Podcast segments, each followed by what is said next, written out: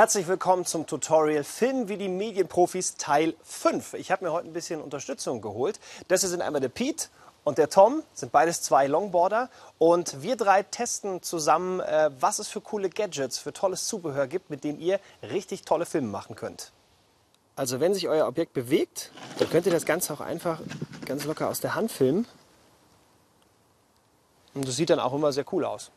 Wenn sich euer Objekt nicht bewegt, dann benutzt am besten so ein Stativ. Weil wenn ich das aus der Hand filmen würde, dann würde das wahrscheinlich sehr wackelig nachher aussehen.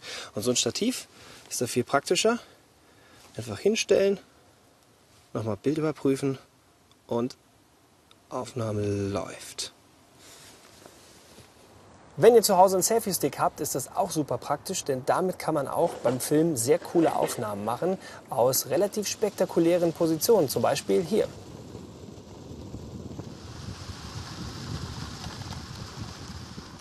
Wenn ihr mitten in der Pampa dreht und ihr seht nur noch 5% Akku auf eurem Smartphone, ist kein Grund, Panik zu kriegen, wenn ihr so ein Teil hier dabei habt. Das ist ein Akku-Pack oder auch Powerbank genannt. Steckt man einfach hier das USB-Kabel rein, andere Ende kommt ins Smartphone rein und dann habt ihr innerhalb von wenigen Minuten wieder Akku und könnt weiterdrehen. Sehr cool ist auch so ein Gorilla Pod hier, ein super flexibles Stativ, das ihr überall hinstellen könnt und magnetische Füße. Könnt ihr also einfach überall dran pappen und ganz bequem filmen.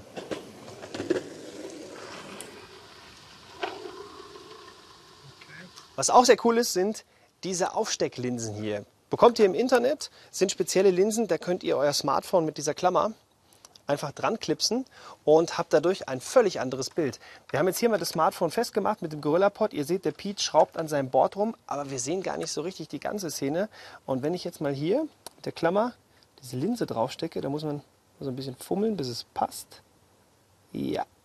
Schaut mal, das Bild hat sich komplett verändert. Wir sehen jetzt also erstmal, Pete steht komplett da. Außerdem sieht man meine Schuhe jetzt auch noch hier mit im Bild drin. Nochmal zum Vergleich, ich mache die Linse nochmal ab.